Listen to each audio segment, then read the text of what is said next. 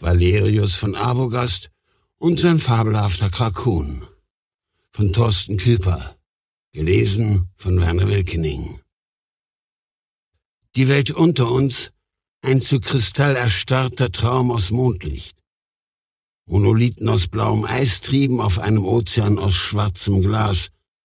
Die Eisberge spiegelten sich in den stets gleichmütigen Augen des Krakun. Er hing seinen alten Gedanken nach und scherte sich wenig um das Hier und Jetzt. Sind das nicht wundervolle Menschen, Captain Schäffer? Die tanzenden Paare auf dem transparenten Boden des Ballsaals drehten lächelnd ihre Runden im Dreivierteltakt eines Wiener Walzers schwebend 500 Fuß über dem eisigen Meer. Was sich hier oben auf der Empore abspielte, entging ihrer Aufmerksamkeit. Nach sechs gemeinsamen Tagen an Bord war selbst der Krakun in seinem 20.000 Gallonen Tank zu einem vertrauten Anblick geworden. Doch im ersten Reisetag hatten sich die Herren die Nasen am Glasplatt gedrückt, wie zehnjährige Flegel an der Schaufensterscheibe eines Bonbonladens in London. Derweil klammerten sich Gattinnen oder Konkubinen an ihre Arme und suchten mit Unbehagen, aber gleichermaßen fasziniert den Blick des Krakuns. Wenn eines seiner Tentakel gegen das Glas schnellte, kreischten sie erschreckt, aber auch vergnügt, als wäre er ihnen damit direkt unter die weiten Röcke gefahren. Und wie sie mit offenen Mündern dagestanden hatten bei unserer großen magischen Revue am gestrigen Abend.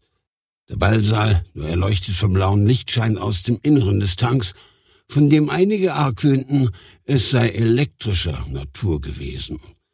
Ich hatte den großen Westinghouse, ja, den George Westinghouse so etwas raunen hören. Aber viel mehr noch als das Licht hatten die feinen Damen und Herren die Schwärmer roter und blauer Fische in ihren Bann geschlagen. Sie umkreisten den Krakun in einem einzigartigen Ballett, ordneten sich wenig später zu geometrischen Formen und dann, ja, auf dem Höhepunkt der Revue hatten sie sich vor dem atemlosen Publikum zu menschlichen Gesichtern formiert. Gesichtern zusammengesetzt aus hunderten kleiner Fischleiber, Gesichtern, deren Münder sich bewegten, als schienen sie zu sprechen. Ich hatte nicht hören können, ob Westinghouse auch dabei spekuliert hatte, es möge Elektrizität dahinter stecken. Aber sein heruntergeklappter Kiefer war mir nicht entgangen. Auch gestern hatte unsere Revue nicht ihre Wirkung verfehlt. Valerius von Arbogast und sein fabelhafter Krakun. Krakun. Es klang wie eine exotische Schreibweise des Wortes Kraken, und die Damen und Herren der guten Gesellschaft begehrten alles Exotische. Aber Gast, ich frage Sie erneut, wo ist Charles Darwin? Der Lauf von Captain Schäffers neunschüssigem Lemaitre-Revolver an meiner Stirn war so eisig wie der Nordatlantik, über dem die Celeste durch die Polarluft dieser klaren Nacht pflügte. Die Narben auf der linken Wange ließen seine Züge noch entschlossen aussehen. Dieser Mann scheute sich nicht, Konsequenzen zu ziehen. Mit einer vagen Geste meiner Hand deutete ich hinunter in den Ballsaal, die Stirn theatralisch in Falten gelegt. Nun, äh, vor einem Augenblick war es mir, als sehe ich ihn dort unten, nicht unter den Tänzern. Er ist ernsthaft dieser Charles Darwin. Er sollte sich gelegentlich einer gewissen Leichtigkeit des Seins hingeben. Darwin ist seit sechs Stunden unauffindbar. Schaffer verstärkte den Druck auf meine Stirn unwillkürlich, wie mir schien, genau wie das leichte Zittern seines Handgelenkes. Wir haben Kabinen und Laderäume durchsucht, selbst die Maschinendecks und die Kohlebunker. Er ist nicht mehr an Bord. Oder jemand ist es gelungen, ihn zu verstecken auf eine Art und Weise, wie es nur ein Magier tun könnte. Ein Magier wie Sie, Abogast. Nicht äh, Magier, Captain Schäffer. Meine Finger wären viel zu ungeschickt für einen Bühnenzauberer. Ich denke, selbst einige Ihrer Heizer beherrschen bessere Kartentricks als, als ich. Ich äh, bin nur Konstrukteur, vielleicht ein Illusionist, eher noch Geschichtenerzähler, aber, aber nicht. Schäffers scharfe Stimme durchschnitt den Raum. Die beiden Matrosen und der erste Offizier Farnsworth, die einen Ring um mich bildeten, schraken zusammen. Ich warte auf Ihre Antwort, Abogast. Darwin suchte mich heute auf der Brücke auf und verschwand nur wenig später. Kurz wich Schäffers Blick ab, richtete sich auf den Krakun, der in diesem Augenblick die Augen geschlossen hatte. Er schilderte mir eine Geschichte, die für mich im besten Fall wie ein Schauerroman, eher aber doch wie die Ausgeburt eines kranken Geistes klang. Eine Geschichte, in der es um Darwin ging und sie, den bekannten Illusionisten Valerius von Arbogast und seinen Krakon. Darwin spricht über mich, einen wenig bekannten Bühnenmagier. Äh, das ist zu viel der Ehre. Es wäre wohl eher an mir, seine wissenschaftlichen Leistungen zu preisen. Äh, wer bin ich schon, dass ein Darwin über mich berichtet? Er behauptete, sie zu kennen, Arbogast, unter anderen Namen und dass sie einen Teil seiner Arbeit gestohlen hätten und dass der Krakon kein Kraken sei. Xenophobie, Herr Captain Schäffer. Selbst ein Wissenschaftler wie Darwin also kann sich demnach davon nicht freisprechen. Mag sein, dass mein Kraken einen alten Mann geängstigt hat. Ich habe viel von der Welt gesehen, Abogast. Ich bin zur See gefahren. Ich war sogar Fischer. Kraken haben keine zwölf Arme. Kraken haben keine vier Augen. Kraken lesen keine Bücher. Ich bitte Sie, Chef, wie kommen Sie auf die Idee, er würde lesen? Ich deutete auf das Podest vor dem Tank, darauf die aufgeschlagene, reich illustrierte Ausgabe von Jerseys Handbuch für Luftschifffahrer. Er schaut sich nur die Bilder an. Arbogast, bei Ihrer Revue gestern haben Sie Dinge vorgeführt, die ich mir beim besten Willen nicht erklären konnte. Eines weiß ich zumindest. Es gibt keine Lichtquelle in Ihrem Tank. Er ist nicht mit den Generatoren des Celeste verbunden. Und äh, was da mit diesen äh, Fischschwärmen vor sich ging, ich finde keine vernünftige Erklärung dafür. Irgendwelche Drähte hätten wir gesehen. Ich stand direkt daneben, aber da war nichts. Und wie waren sie in der Lage, die Szenen zu zeichnen, an die einige Gäste aus dem Publikum dachten, als sie von ihnen aufgefordert wurden, sich an einen bedeutsamen Moment ihres Lebens zu erinnern. Schäffer war nicht der Erste, den mein Gedankenlesetrick irritierte, aber der Erste, der jemals tatsächlich auf die Idee kam, es könne mehr als eine Illusion gewesen sein. Anscheinend waren wir besonders gut gewesen am gestrigen Abend. Der Krakon und ich. Eine abwiegelnde Geste meiner Hand. Ich bitte Sie, Captain Schäffer, ein erfahrener Soldat wie Sie, ehemaliger Seemann, jetzt Captain eines Luftschiffs, ein Mann der Technologie. Sie werden doch nicht billige Jahrmarkttricks für etwas Reales halten. Ich plauderte einfach zu gern. Woher wissen Sie, dass sie Soldat war? wollte Schäffer nun wissen. Zeit für eine kleine Improvisation. Ihr amerikanischer Akzent? Der Lemaitre-Revolver? Die Schrapnellnarbe an ihrer Wange und ich wette, ihr linker Unterschenkel liegt auf irgendeinem Acker bei Gettysburg. Sie waren zweifellos im Sezessionskrieg. Kurz hatte ich ihn aus der Fassung gebracht, aber nur einen Moment.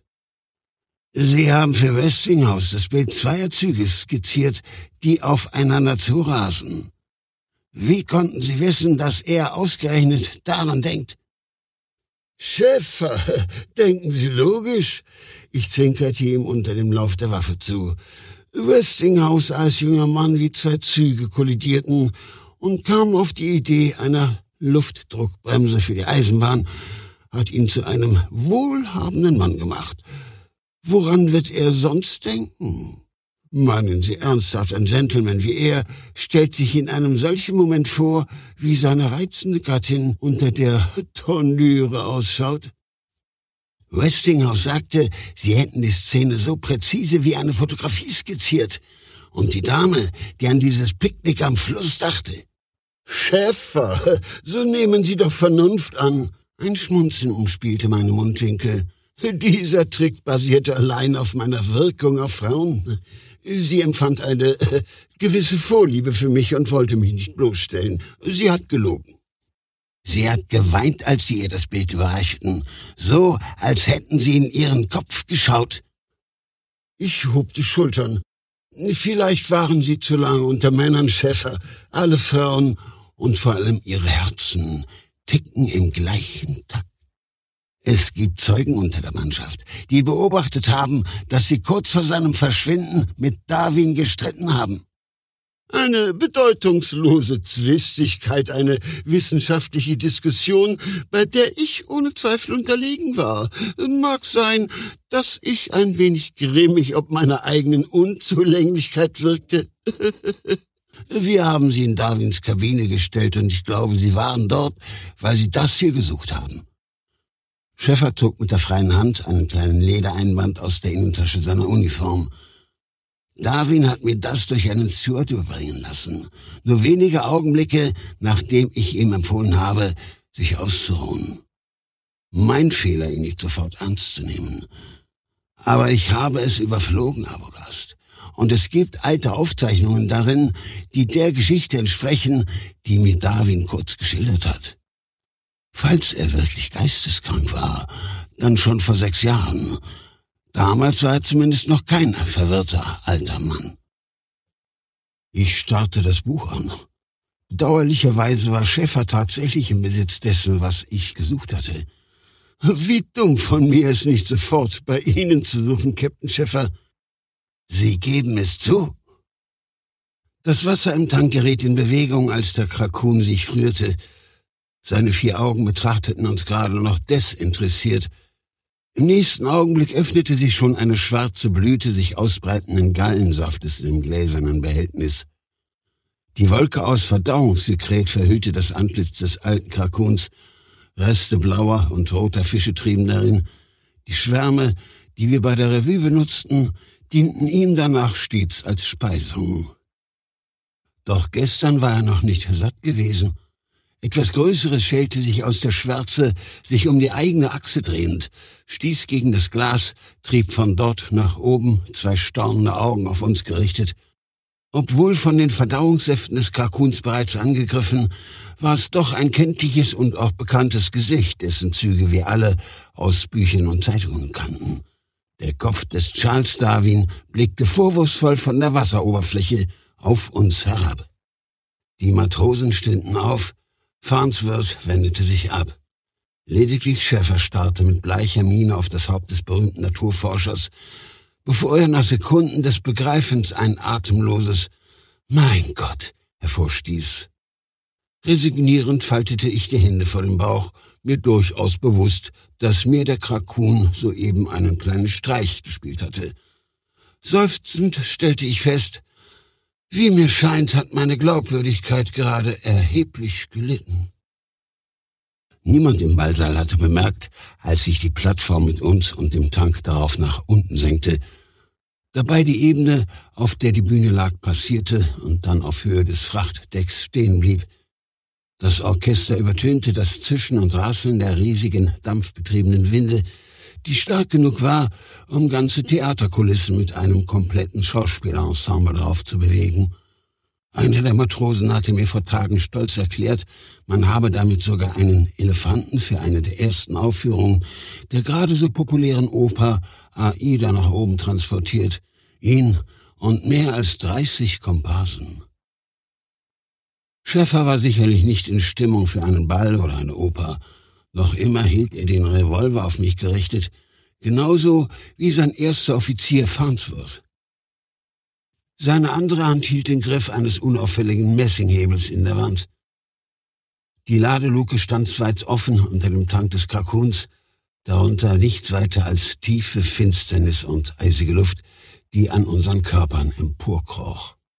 Ich setzte ein charmantes Lächeln auf, Zuweilen ist der Humor meines zwölfarmigen Begleiters gewöhnungsbedürftig, Schäfer. Der Captain fixierte mich. Es ist Ihre Entscheidung, Abogast. Sie werden mir jetzt die Wahrheit sagen. Eine Kopfbewegung in Richtung des Hebels. Oder ich öffne die Halterung. Wir sind 600 Fuß hoch.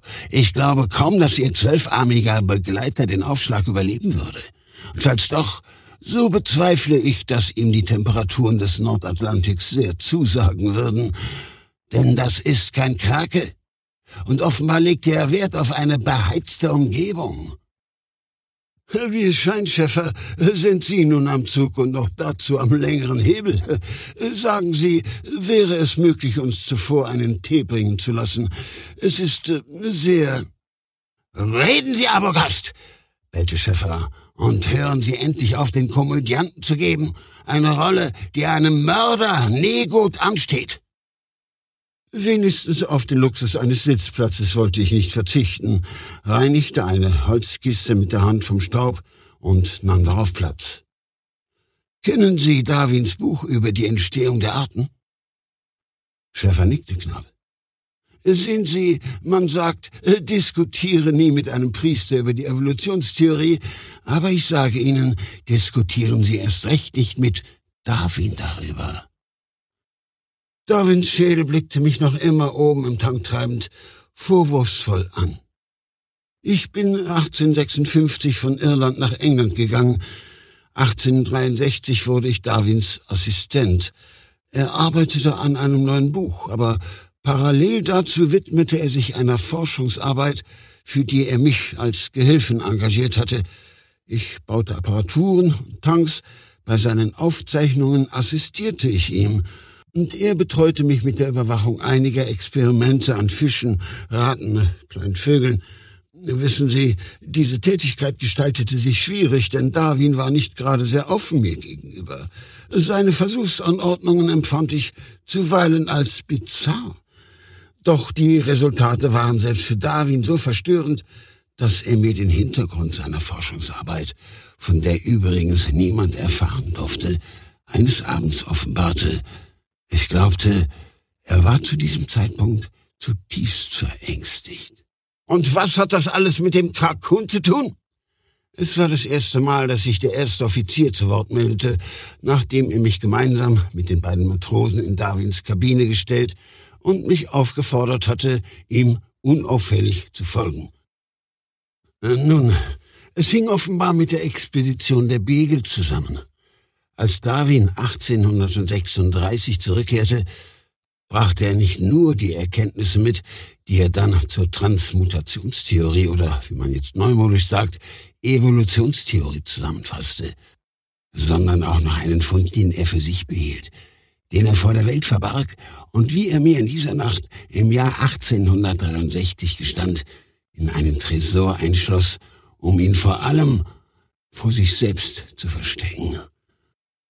Sie hatten Wasser vor Galapagos etwas gefunden, nicht besonders tief, etwas, was er als einen Mechanismus bezeichnete, der etwas enthielt, etwas, das nicht in sein Weltbild passte. Den Krakon. Schäffer deutete mit der Waffe auf den Tank. Ich nickte. Nun ja, nicht in dieser Form und auch nicht äh, diesen, aber äh, grundsätzlich ja. Was ist das für ein Wesen? Darwin war das Genie. In einer ratlosen Geste zeigte ich auf den Kopf im Tank. Wenn nicht einmal er das erklären konnte, sollten Sie von mir erst recht keine Antwort erwarten. Sein Ursprung lag für uns im Dunkeln und Darwin offenbarte niemals die genaue Position des Fundortes. Den Mann, der bei ihm war und offenbar für ihn getaucht war, muss er wohl bestochen haben und, wie er mir sagte, sei der nun schon seit Jahren tot. Wir würden die Stelle wohl kaum wiederfinden und ich denke, das ist auch gut so. Ich weiß zwar viel über dieses Wesen, aber es ist für mich dennoch genauso ein Rätsel wie für Darwin. Nicht wahr, alter Freund? Ich griff in meine Innentasche. Schäffer und der erste Offizier rissen die Augen. Nein, keine Waffe, nur ein altes Hausmittel. Sie gestatten? Kurz prostete ich Darwin mit der Taschenflasche zu. Sie enthielt irischen Whisky und ich nahm einen Schluck Erleichterung und Erinnerung aus ihr. Ich trinke auf Charles Darwin. Du hättest mir nicht folgen sollen, alter Mann. Und es war dumm, dich so nah an den Tank zu stellen, aber feige warst du ja nie, Charles. Sie haben ihn ermordet, stellte Schäfer kühl fest. Den Whisky noch immer im Mund winkte ich ab, schluckte langsam und entgegnete heiser. Nein, habe ich nicht. Die Tentakel meines Begleiters sind äußerst geschickt und schnell und unglaublich stark noch dazu. Sie ahnen nicht, wie froh ich bin, dass er das, was er mit Darwin getan hat, nicht mit mir getan hat, als ich ihn zum ersten und einzigen Mal im Schach besiegt habe. Damals war er wohl berauscht von einem Dutzend Kugelfische. Sie behaupten, die Kreatur hat ihn getötet? Farnsworth betrachtete das Wesen im Tank. Man sah ihm an, dass er nicht an seiner Gefährlichkeit zweifelte. Mein Freund hatte zu viel Angst vor Charles Darwin, um Gnade walten zu lassen. Nicht nach all der Zeit im Labor. Diese Experimente. Worum ging es? forderte Schäfer zu erfahren. Ich konnte Darwins Aufzeichnungen nicht ganz nachvollziehen. Er schrieb von Kontrolle. Kontrolle ist die Leine am Hals eines Hundes, aber das geht über Kontrolle hinaus. Ich konnte ein Lachen nicht unterdrücken. Darwin verfügte über eine Art Behälter, darin acht von ihnen, acht nur, ein paar Inch große Krakune, aber so fremdartig, dass sie Darwins Bild einer sich langsam entwickelnden Welt ins Wanken brachten.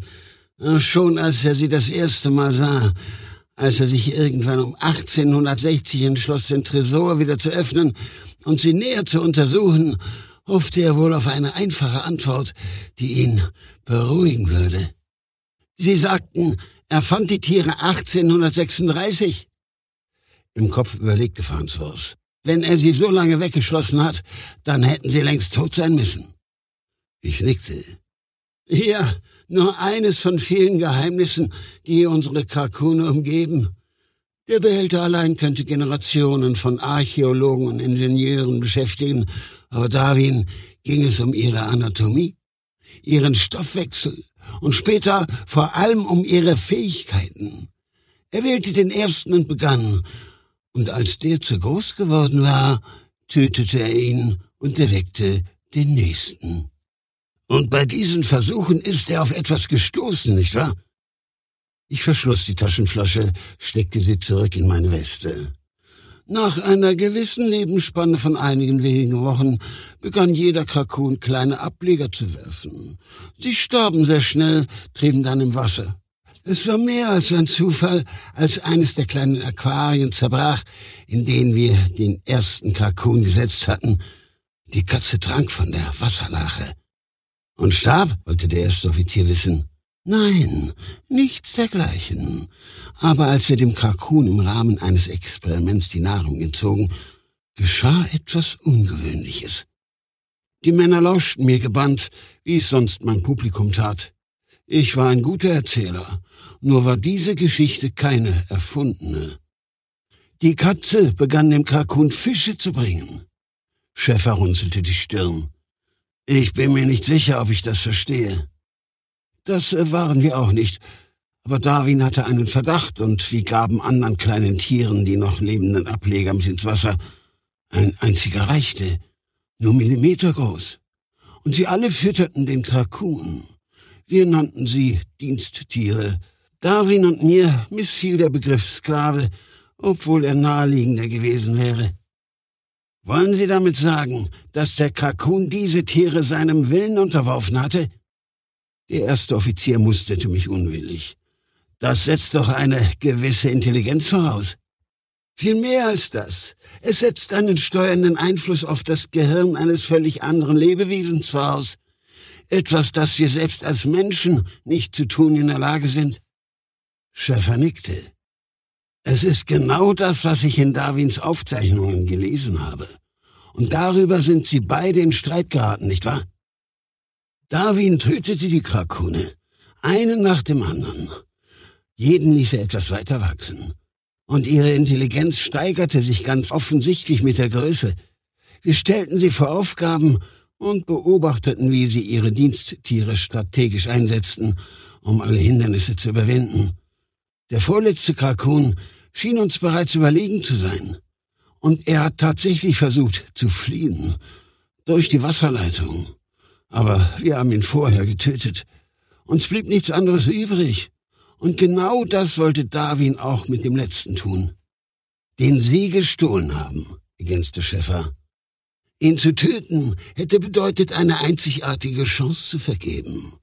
Der Krakun in den richtigen Händen wäre ein unglaublich mächtiges Werkzeug. Der Captain nickte, denn er kann Menschen kontrollieren, wenn man ihnen seine Ableger einflößt, nicht wahr? Sicherlich war mein Schmunzeln in dieser Situation etwas unangebracht. Das und noch viel mehr. Wissen Sie, was Darwins größte Furcht war? Er hat es mir einmal verraten. Der Krakun passte nicht in die Entwicklungsgeschichte.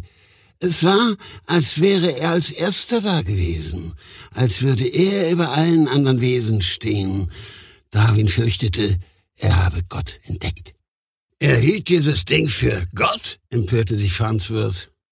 Zumindest argwöhnte Darwin, dass die Krakone einen Einfluss auf die Entstehung der Arten gehabt haben könnten.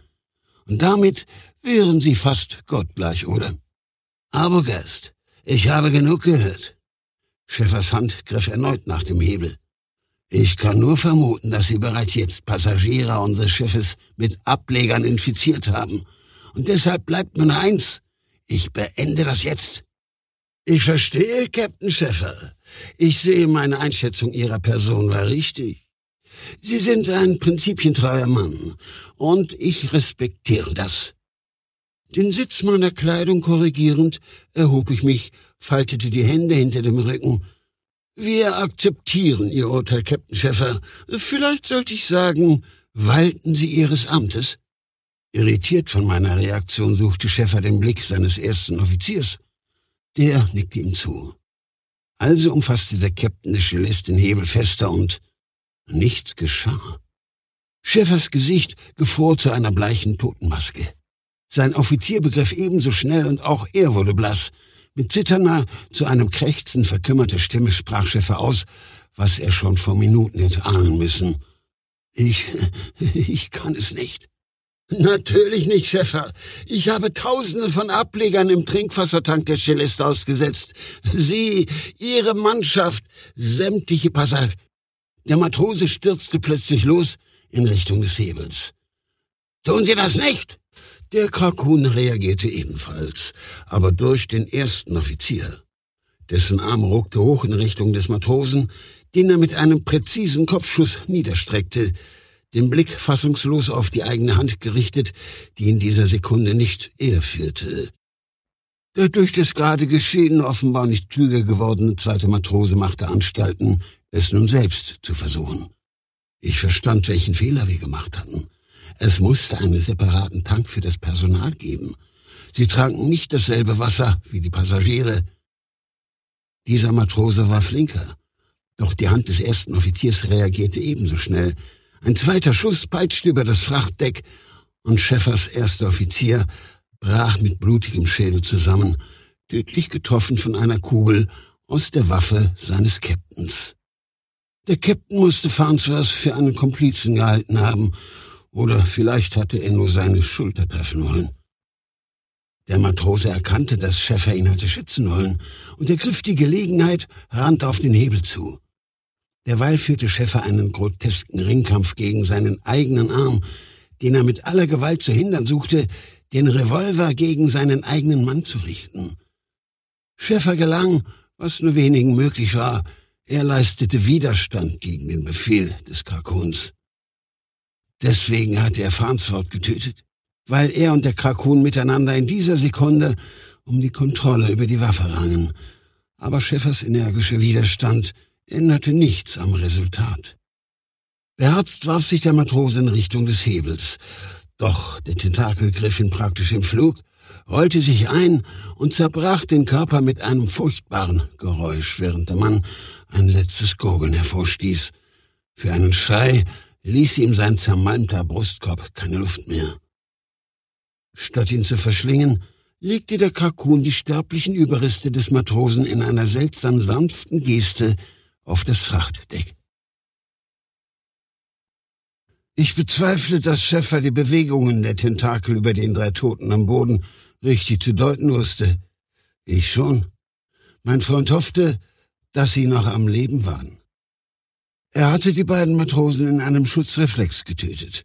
Es war nicht seine Absicht gewesen. Anders als bei Darwin. Der Krakun erinnerte sich sehr genau daran, dass der berühmte Naturforscher ihn in ein lebloses Präparat hätte verwandeln wollen. Ich hätte nichts für den brillanten Wissenschaftler tun können, als er dem Tank schimpfend und gestikulierend zu nahe gekommen war. Darwin hatte seine Experimente an den Krakunen sicherlich niemals mit bösen Absichten durchgeführt.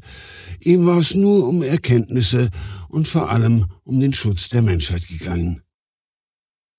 Meine Ziele waren ironischerweise dieselben, aber ich hatte andere Konsequenzen gezogen als er. Schäfer sank mit dem Rücken gegen die Wand hinter ihm. Er hat meine Männer ermordet, genau wie er Darwin getötet hat.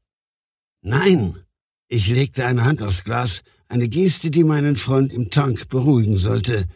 Er hat sich verteidigt. Und wie nennen Sie das, was hier gerade passiert ist, Abogast? Sie haben Ihre Bestie auf uns gehetzt. Nur, dass Sie sich nicht mit einem bissigen Hund begnügen. Sie sind ein Anarchist, Abogast. Sie versuchen, die Passagiere dieses Schiffes zu Ihren Marionetten zu machen. Über die Absichten dahinter kann ich nur spekulieren. Nein, Captain Schäfer, ich bin weder ein Anarchist noch ein Mörder. Vielleicht ein Dieb, aber ich musste den Krakun retten. Wir haben nur diese eine Chance, Schäfer. Eine Chance wozu? Menschen den freien Willen zu rauben? Sie verkennen meine Absichten. Mir geht es um die richtigen Entscheidungen zur richtigen Zeit. Die will ich erzwingen, Schäfer. Sie selbst haben doch die Folgen von Fehlentscheidungen erlebt, genau wie ich. Sie haben mit angesehen, wie meine Freunde, meine Familie verhungerten, damals 1849 während der Hungersnot in Irland. Und das, weil sich Politiker weigerten, Entscheidungen zu treffen. Behaupten Sie nicht, dass Sie sich nie dasselbe gewünscht haben, die wesentlichen Entscheidungen lenken zu können. Soll ich Ihnen die brennende Stadt mit Kohle skizzieren? Sie erkennen sie selbst unter der kleinsten Kerzenflamme wieder, und in ihren Träumen kehren sie fast jede Nacht dorthin zurück. Der Krakun hat in diesem Moment in ihren Kopf gesehen, wieder und wieder, und was er sieht, sehe auch ich. Schäfer lachte auf, aber das ohne jede Spur von Humor. Nicht mal unsere Gedanken sind vor ihm sicher. Er ist das Teleskop, das in die Köpfe unserer Mächtigen schaut, damit wir sie aufhalten können, bevor es zu spät ist. Ich werde sie aufhalten, bevor es zu spät ist. Schäfer humpelte plötzlich davon. Als ich ihm nachsetzen wollte, wurde mir jedoch klar, dass der Krakun noch immer über der offenen Frachtluke hing, was, wenn ein anderes Besatzungsmitglied alles mit angesehen hatte und den Hebel betätigte. Mir blieb nichts anderes übrig, als mir die Zeit zu nehmen, die Luke zu verriegeln und den Tank mit der Hebevorrichtung zurück über die Bühnenplattform zu fahren. Es kostete mich wertvolle Zeit, in der Schaffer etwas unternehmen könnte, das der Aufmerksamkeit des Krakuns entging. Verrätst du mir, alter Freund, wieso du Schäfer nicht an der Flucht hinderst? Die Antwort ließ mich der Krakun wissen, so wie er mich stets alles wissen ließ, was er wusste. Er konnte es nicht. Hast du den Narben in seinem Gesicht gesehen? Diese Soldaten haben manchmal Splitter in ihren Köpfen. Es konnte sein, dass sich Schäfer deswegen zu einem gewissen Grad dem Zugriff des Krakuns entziehen konnte. Endlich gelang es mir, den Tank sicher abzusetzen. Ich eilte dieselbe Treppe hinauf, wie es Schäfer getan hatte, fand mich oben auf einem Gang, der erhöht um den Ballsaal herumführte. Das Orchester spielte noch immer, und wie mir schien noch lauter. Schaders, wie passend in diesem Augenblick. Die dramatische Untermalung einer Verfolgungsjagd auf der Bühne eines schlechten Theaters. Die Tänzer jedoch rührten sich nicht mehr, sie hatten die Arme erhoben und sie alle zeigten in dieselbe Richtung. Der Krakun wies mir so den Weg, hin zur Brücke der Cellist. Wohin sonst würde der Kapitän wollen? Dann spürte ich es, fühlte, wie die Cellist sank so rapide, dass es einige der Gäste im Ballsaal unten aus dem Gleichgewicht brachte. Sie stürzten, ohne dabei einen Laut von sich zu geben. Der Krakun hielt ihren Verstand fest in seinem Griff. Niemand von ihnen würde sich mir in den Weg stellen. Ein Schuss hallte durch den Korridor. Ich warf mich zu Boden, erkannte jedoch rasch, dass er nicht mir gegolten hatte. Ich fand Schäffer, wo ich ihn erwartet hatte, an den Rudern der Celeste. Neben ihm die Leiche des zweiten Offiziers, der gerade noch als Steuermann fungiert hatte. Schäffer hatte ihn exekutiert, um zu verhindern, dass der Kalkun durch ihn das Schiff steuern konnte. Der Captain entschied kaltblütig und schnell. Das musste man ihm lassen. Leider traf er dabei nur jene Fehlentscheidungen, die ich selbst so zu hassen gelernt hatte. Nur noch rund 400 Fuß trennten uns laut der mechanischen Anzeige vom Ozean, der sich wie ein schwarzer Spiegel im Mondlicht bis zum Horizont erstreckte. Einen Horizont, der sich verbarg hinter einem Wall aus blauem Eis. Und wir fuhren direkt drauf zu. Die messerscharfen Kämme der Eisberge würden die Brücke und sämtliche darunter liegende Decks vom Schwebekörper der Celeste schälen, und wenn sie noch weiter sank, würde sie komplett an ihnen zerschellen. Uns blieben allenfalls Minuten.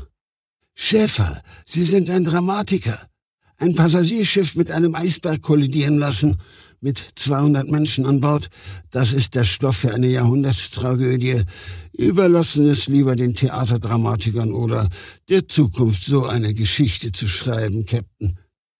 Bedauerlicherweise ist dies der einzige Weg, Sie daran zu hindern, demnächst ganz allein für die Welt Entscheidungen zu treffen. Er legte einen weiteren Nebel nach vorn. Der Rumpf der Cellist antwortete darauf mit einer Sinfonie beunruhigender Geräusche. Sie klang wie ein riesiger Wal im Todeskrampf. Schäffert hat Dinge, die man ihm so an der Fliegerschule nicht beigebracht hatte. Der Kalkun wird sie zwingen, das Schiff wieder steigen zu lassen. Schäffer lachte. Es war ein trauriges Lachen, aber sein Blick war es, der mich alarmierte. Das würde er ohne Zweifel tun. Denn wer sonst sollte das Schiff zurück auf Kurs bringen? Mein erster Offizier ist tot. Schäfer, Sie und ich, wir haben dieselben Prinz... Die Waffe war plötzlich in seinem Mund. Zu schnell für mich, selbst zu schnell für den Kalkun. Captain! Der Knall war unglaublich laut. Die Kugel brachte seinen Schädel zum Bersten, sprengte seinen Hinterkopf, dessen Inhalt gegen die Fenster spritzte. Dahinter wuchsen die Eisberge in die Höhe, wie Götter, die sich uns in den Weg stellten, erzürnt über unsere Arroganz, sich über sie erheben zu wollen. Was ist denn los? Eine wuchtige Stimme, gleichermaßen fordernd wie panisch. Einer der Matrosen. Ein verdammt großer Kerl. Hinter ihm zwei weitere. Sie hatten die Schüsse gehört. Hin und wieder verlangt ein Engagement einem Künstler eine kleine Improvisation ab. Captain Schäffer ist wahnsinnig geworden. Er hat diesen Mann hier, Farnsworth, und zwei Matrosen getötet, erklärte ich. Sie sollten ihn in Arrest nehmen, weil er die Celeste mit einem Eisberg kollidieren lassen will. Aber äh, wieso? Bringen Sie das Schiff wieder auf Höhe, herrschte ich ihn an. Die drei Matrosen gafften mich an. Das können wir genauso wenig wie Sie. Schäfer oder einer der beiden Offiziere steuern das Schiff. Franzos ist auch tot, sagten sie. Ich nickte. Dann zwinkerte ich ihnen zu. Nun, meine Herren, dann bleibt Ihnen nichts anderes, als auf meine Improvisationskunst zu vertrauen.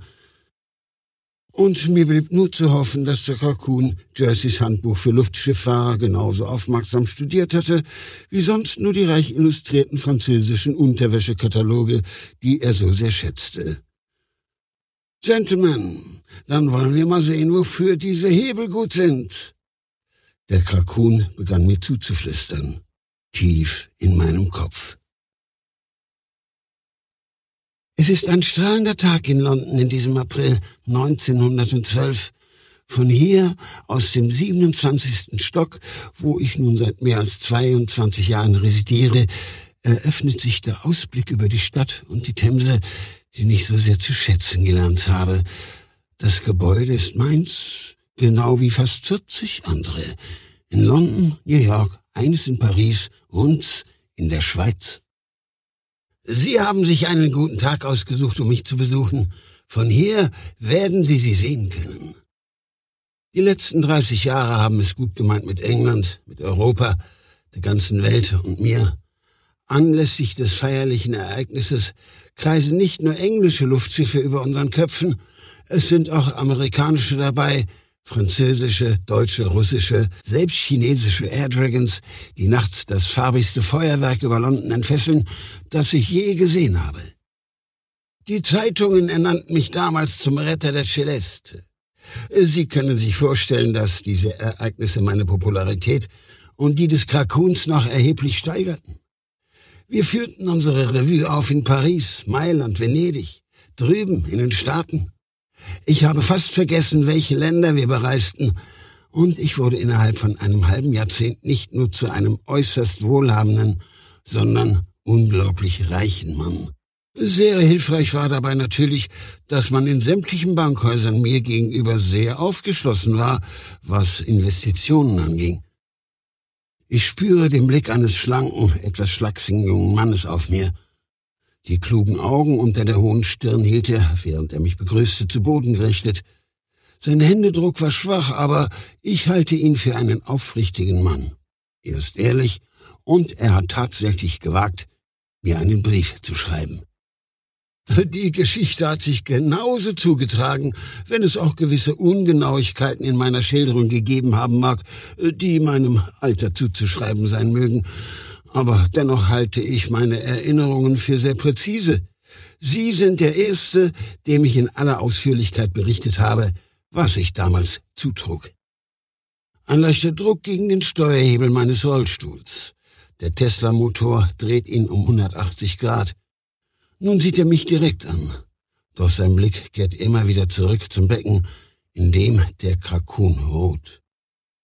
Es ist kein Tank mehr wie in den alten Tagen, sondern ein gigantisches Aquarium.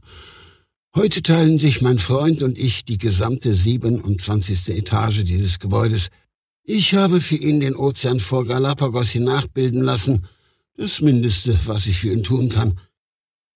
Früher hat er nicht so viel geschlafen, stellte ich fest, aber er ist nach wie vor geistig rege, und auch sein Körper zeigt keine Ermüdungserscheinungen, nicht so wie der meine. Und nein, Sie haben keinen Grund, sich zu fürchten, weder er noch ich werden Ihnen ein Haar krümmen. Sie wissen zwar alles, aber wer wird Ihnen glauben, wenn Sie versuchen, Ihr Wissen publik zu machen? Seine Hände suchen verlegen nach Taschen in seinem Jackett, er schweigt aber noch immer.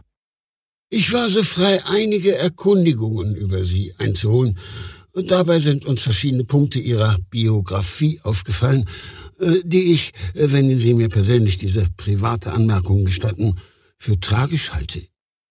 Auch ihr Nervenzusammenbruch im Jahre 1908 hat Eingang in verschiedene Aufzeichnungen gefunden. Wir würden das der Presse im Falle eines Falles zuspielen. Aber bitte missverstehen Sie mich nicht. Es liegt mir völlig fern, Ihnen zu drohen. Denn ich halte Sie für einen sehr fähigen Kopf. Und ich möchte Ihnen vielmehr ein Angebot machen. Er ließ die Hände sinken, plötzlich noch viel aufmerksamer. Zu jung ist er, zu unerfahren, um sein Interesse verbergen zu können. Hier in diesem Gebäude finden sich die Pascal-Maschinen unseres Instituts. Sie tun nichts anderes, als Berechnungen anzustellen. 24 Stunden am Tag, sieben Tage in der Woche, 52 Wochen im Jahr. Wir erstellen mit Ihnen Prognosen. Wir wollen herausfinden, wo wir eingreifen müssen, um von Menschen gemachte Katastrophen zu verhindern. Unruhen, Seuchen, Hungersnöte. Den Kopf zum Fenster neigend führe ich aus. Lassen Sie sich nicht täuschen. Die Leichtigkeit dieses Sommertages ist trügerisch. Es ist die Ruhe vor dem Sturm. Denn unsere Maschinen sagen uns, dass in zwei, vielleicht drei Jahren etwas geschehen wird. Ein Dominostein wird umfallen und die Folge wird ein Kollaps sein. Es reicht ein Putsch, eine Naturkatastrophe, vielleicht ein Attentat, ein winziger Zündfunken, der einen Krieg auslösen wird, wie ihn die Welt noch nicht erlebt hat. Und mit den Waffen, die uns jetzt zur Verfügung stehen, will ich mir nicht ausmalen, was die Folgen sein werden. Meine zitternde Hand entgeht ihm nicht. Äh, Parkinson, heute ist einer mal der guten Tage, aber von denen warten nicht mehr viel auf mich.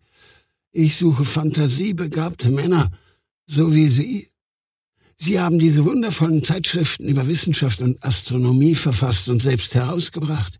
Ich habe mir einige Exemplare verschaffen können. Sie besitzen eine große Begabung.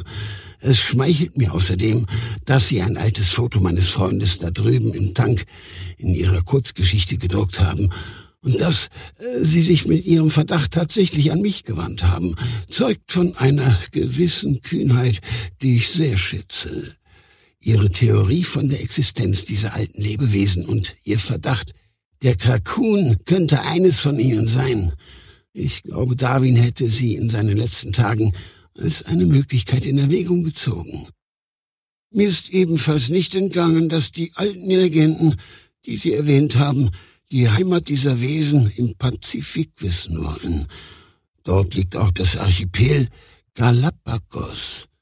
Ein erstaunlicher Zufall, ist es nicht so?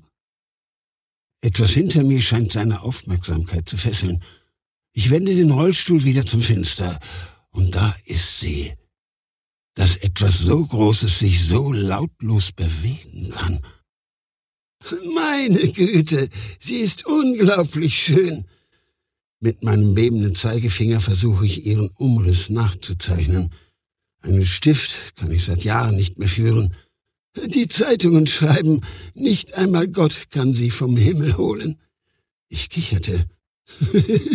Wussten Sie, dass ich Anteile sowohl an der Werft als auch an der Reederei besitze? Winken Sie mir mit meinem Geld zu. Die Titanic schwebt über die Themse wie ein Berg aus Stahl, der gegen die Naturgesetze aufbegehrt. Die vier riesigen Schornsteine zu beiden Seiten des Schwebekörpers sind wie vier gerade ausgebrochene Vulkane. Die Stadt jubelt ihr zu, selbst die chinesischen Air Dragons weichen ehrfurchtsvoll vor ihr zurück. Deren Piloten beherrschen das Kunststück, den Bug ihrer Schiffe wie in einer Verbeugung zu neigen. Eine große Geste, die von der Titanic mit ihren Hörnern beantwortet wird. Die Trompeten von Jericho würden gegen sie klingen, wie die verstaubte Orgel eines Dorfpfarrers. Morgen wird sie in Liverpool sein und von da aus geht es raus auf den Nordatlantik bis hoch ins Polarmeer. Sie setzen ihre Passagiere zum Picknick auf Eisberge ab. Wussten Sie das? Irgend so ein Künstler hat dort oben eigens dafür sogar riesige Schwäne und einen Poseidon ins Eis gesprengt. Manchmal glaube ich, es geht den Menschen heute ein bisschen zu gut. Einen Augenblick erinnere ich mich an die Furcht in Darwins Augen und den Captain Schäffers, bevor er abdrückte. Wenn wir diese Welt erhalten wollen, wenn wir das verhindern wollen, was sich gerade abzeichnet, dann brauche ich die Hilfe von Männern wie Ihnen. Um Ihnen mein Angebot zu unterbreiten, wende ich den Stuhl erneut zu dem jungen Mann. Wollen Sie mir dabei helfen? Wenn dann sollten Sie meine Hand schütteln, solange das noch möglich ist. Also, ich strecke meinen Arm nach ihm aus und stelle ihm die entscheidende Frage, obwohl ich seine Antwort längst zu kennen glaube. Wie stehen Sie zu meinem Angebot, Howard Phillips Lovecraft?